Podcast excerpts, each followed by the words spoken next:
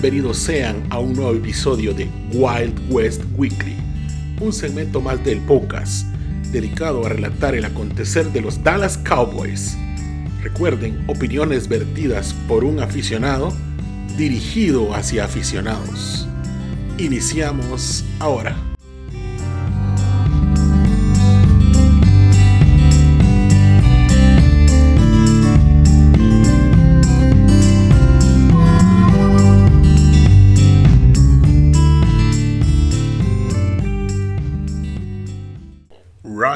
The Victory.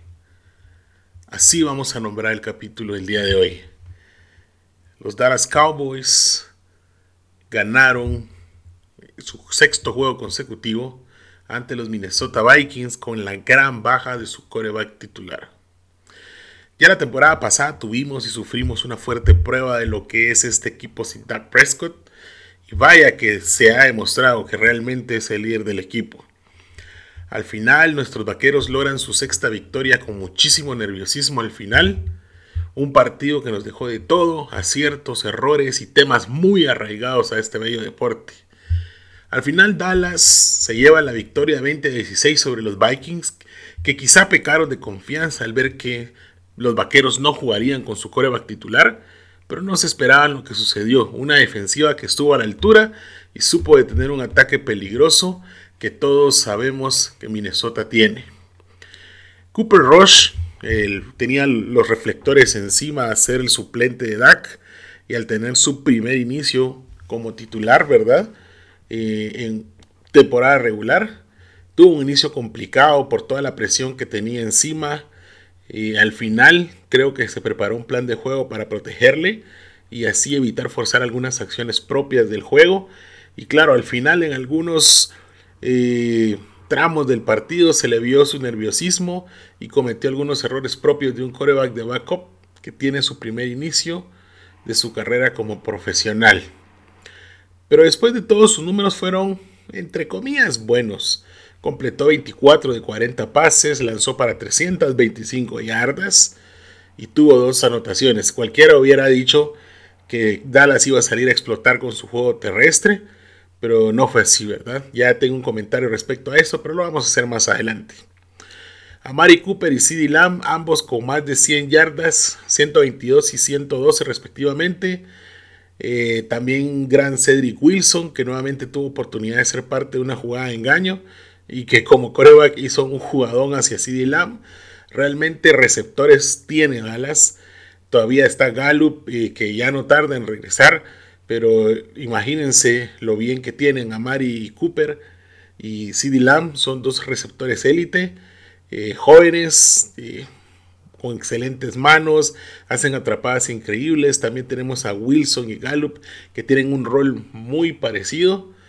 Y así es, hay profundidad de receptores y esto ayuda mucho a los eh, mariscales de campo. Algo que no me gustó fue el juego terrestre que se planteó de Elliot y Pollard.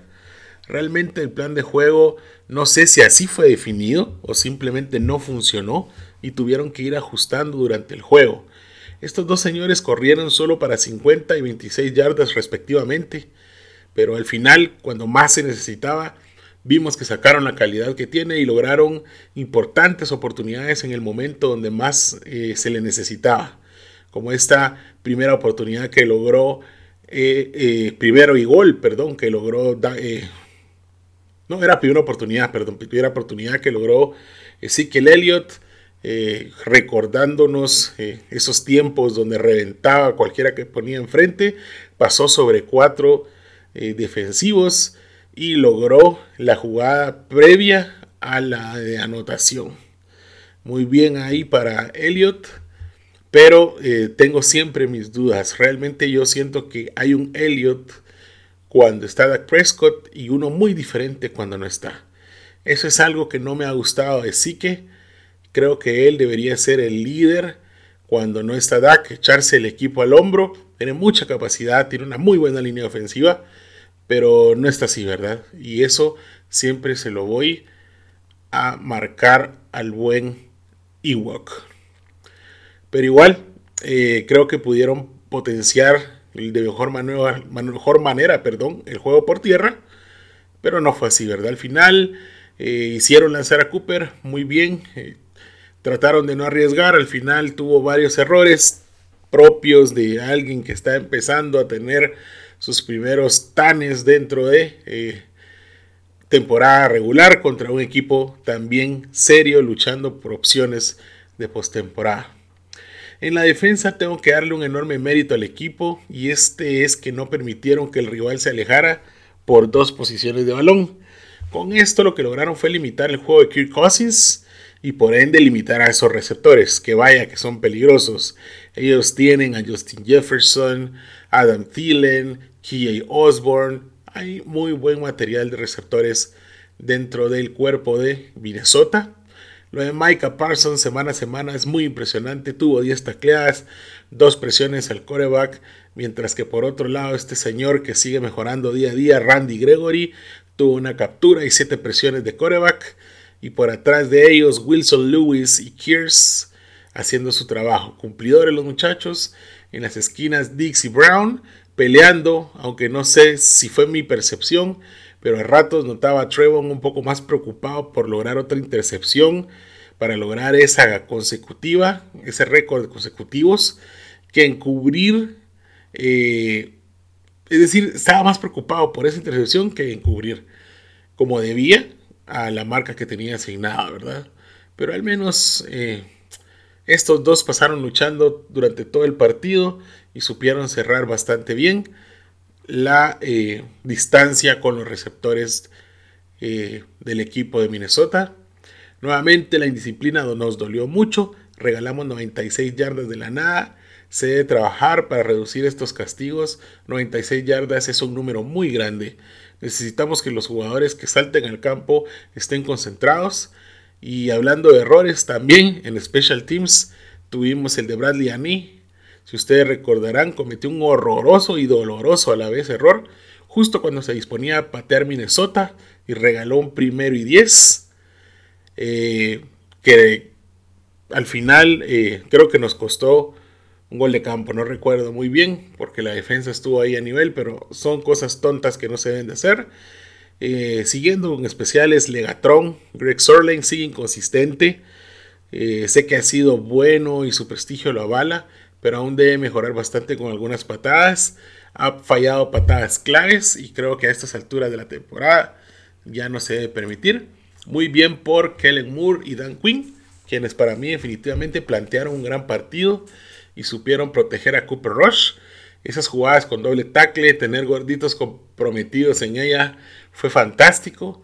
Así que muchos años, hace muchos años yo no veía un juego así, que al final pues cambió la tónica del mismo y fue alegre ver ese tipo de formaciones. Tengo algunos nombres muy puntuales que me gustaría mencionar uno a uno. Eh, Dak, en duda toda la semana y que aún el día del, al día de hoy es duda. Tendremos que esperar hasta el jueves para ver su mejoría, si es que la hay. Yo espero que la haya. Y solo puedo decir que si está sano, no siente dolores, los doctores lo aprueban, tiene que jugar el siguiente partido. No tendría sentido no hacerlo. Dejemos de soñar de que vamos a hacerlo descansar para que el coreback eh, número 2 salga a jugar. No, no, no, no, no. Eso definitivamente no va acá. Eh, la, temporada de la NFL es corta, ya va a la mitad. Se tienen que asegurar eh, todos los partidos y e idealmente tener el sembrado y esa semana de descanso previa al inicio de la postemporada. Pero eso solo se puede lograr ganando todos los partidos. Y para ganar necesitamos definitivamente que Dak esté sano. Y si está sano tiene que jugar. Dejemos de especular o que el cuerpo de, el cuerpo de coach eh, tome esas decisiones con realmente cerebro. Kellen Moore es otro de los nombres, el cerebro detrás del funcionamiento de la ofensiva vaquera. Eh, ya lo mencioné en episodios anteriores. Eh, está planteando partidos diferentes, estilos y jugadas diferentes que hacen eh, que la defensa rival tenga muchas preguntas durante el partido y eso ayuda a que sea una ofensiva efectiva. Eh, McCarthy tuvo un buen partido, creo. Al menos vi mucha creatividad para el manejo del juego y sobre todo para hacer dudar al rival. Nuevamente esas jugadas con dos linieros ofensivos, como lo mencioné, apareciendo como fullbacks y que justamente con ella lograron engañar a la defensa rival en varias ocasiones al inicio del partido. Copper Rush es otro de los nombres que tengo que decir. Ya hablamos de él, tuvo un partido decente para hacer su primera apertura en temporada regular. Muy bien por él a seguir mejorando, a seguir trabajando. Al menos demostró que cuando se le necesitó, estuvo ahí. Tyron Smith, qué dolor, qué dolor, qué dolor. Tyron nuevamente con una lesión en el tobillo. Eh, abandonó el partido prematuramente. Ya son cinco años seguidos que las lesiones hacen perder partidos al buen Tyron. Ojalá no sea nada grave. Mientras tanto, Ty Seque le cubrió. Quizá no al nivel que Tyron ha estado jugando. Pero espero puedan trabajar en esta semana que sí veo complicado. Que pueda jugar en la semana 9. Eh, Trevon Dix, ya comenté lo de verlo más preocupado por interceptar. Eh, nuevamente, creo que es octava consecutiva. Que cubrir al 100 al receptor. Cousins le atacó. Y un número que debe preocupar es que le completó 62 yardas de 180 lanzadas, ¿verdad? Randy Gregory, brutal este señor aunque por ahí en el accionar se le sube la cabeza a la sangre y nos cuesta algunas yardas de penalización, cometió algunos errores, algunos castigos dolorosos, pero sigue demostrando falta de madurez y cabeza fría para los momentos más importantes. Si quiere ser un líder de esta defensiva, eso lo debe cambiar totalmente, pero si algo podemos decir que el juego de Randy Gregory está en un momento dulce, el tipo está haciendo presión como pocos y ya espero ver a Tanglar en sano y ver a cada uno de ellos atacando por diferente lado. Muy bien esos novatos que están jugando en la línea, no están permitiendo correr, algo que nos dolió muchísimo el año pasado. Micah Parsons, solo porque es novato, aún no es el líder de esa defensa, pero este tipo es una bestia cuando quiere serlo. Lo vi jugando en todas las posiciones de linebacker y justamente el domingo eh, tuvo, liberaron una entrevista donde Michael Irving entrevistaba a Micah Parsons y a Trevon Dix. Muy buena, por ahí la pueden buscar en Undisputed. Eh, y decía Micah que él se siente como jugando en todas las posiciones. Eh, hasta si lo ponen de corner, tiene mucha confianza en él y eso es algo muy bueno.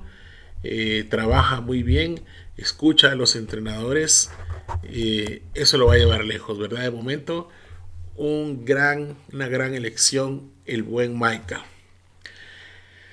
¿Qué tenemos para la siguiente semana?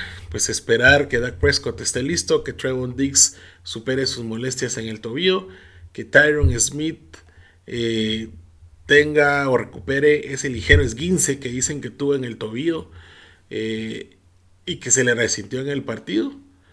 Eh, Quizás se puede perder una o dos semanas, hay que ver qué pasa. Y algo que duele mucho es Jabril Cox. Este novato se rompió el ligamento cruzado de la rodilla y va a estar fuera el resto de la temporada. en sensible baja porque para mí estaba haciendo un muy buen papel en equipos especiales en las pocas jugadas defensivas que participaba. Eh, se va Jabril Cox, se termina también la el, se termina llegamos a la la fecha límite de trades. Eh, Dallas, como bien se había pensado, no iba a hacer ningún movimiento loco de última hora. Dicen por ahí que intentó o ofertó para llevarse a Von Miller, pero que realmente lo que hizo eh, los Rams, pues al final fue una mejor oferta, por eso no llegó. Pero eh, no sé, ¿verdad? Hubiera sido interesante ver a Von Miller, que aún tiene 32 años, pero aún creo que tiene uno o dos años que pueda dar. Eh, Leighton Banderech eh, tiene que mejorar en esas tacleadas. Lo vi un poco. Lo tenía en el partido lo vi eh, en dos caras, ¿verdad? Una cara de Leighton que no podía taclear, no podía bajar rápidamente a su marca o al jugador que tenía enfrente. Y otro Leighton muy rápido llegando a la jugada, ¿verdad? esta es una última oportunidad, creo que le están dando. Eh, recuérdense que creo que ya el otro año pues podría entrar a, negociar el contrato y esperamos la mejora de Leighton Van Der Se vienen los Broncos, regresamos a casa, AT&T Stadium al mediodía. Partidazo, buena defensa de la de los Broncos, su ataque un poco diezmado, pero siempre peligroso. Esos equipos de esa división son muy peligrosos, no hay que confiarse. Ojalá Dak esté de regreso y tengamos un gran partido. Nuevamente sigan nuestras redes sociales. Eh, visiten www.elpocas.net, síganos en Instagram, en Twitter, todo está ahí a la altura de un clic. Estamos en Spotify, Apple Podcast, Google Podcast y el resto de plataformas que ustedes imaginen para audio.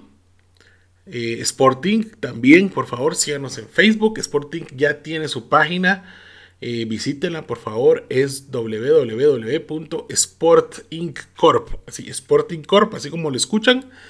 Eh, ahí hay noticias, anécdotas de diferentes deportes, no solamente fútbol. Por supuesto, el fútbol es muy importante para ellos. y por eso tenemos este espacio. pero síganlos, Síganos en sus redes sociales, en Facebook, en YouTube suscríbanse, denle like, eh, vayan a nuestro Instagram, por favor, si no visitan la página del pocas.net, es arroba el-pocas. Muchas gracias a todas las personas que nos apoyan para la producción de todo el material que estamos generando. Nuevamente la invitación a que los días martes a las 8.30 se unan a el Fantasy Tools, programa 30 eh, minutos dedicado al fantasy fútbol y luego el, los martes a las 9 de la noche, horario de la ciudad de Guatemala, todo lo que estoy diciendo es la misma hora también ahora en la Ciudad de México. No se pierdan nuestro el podcast live. Que pasen ustedes un excelente día. Gracias por escucharnos. Esto fue el Wild West Weekly de la semana 8.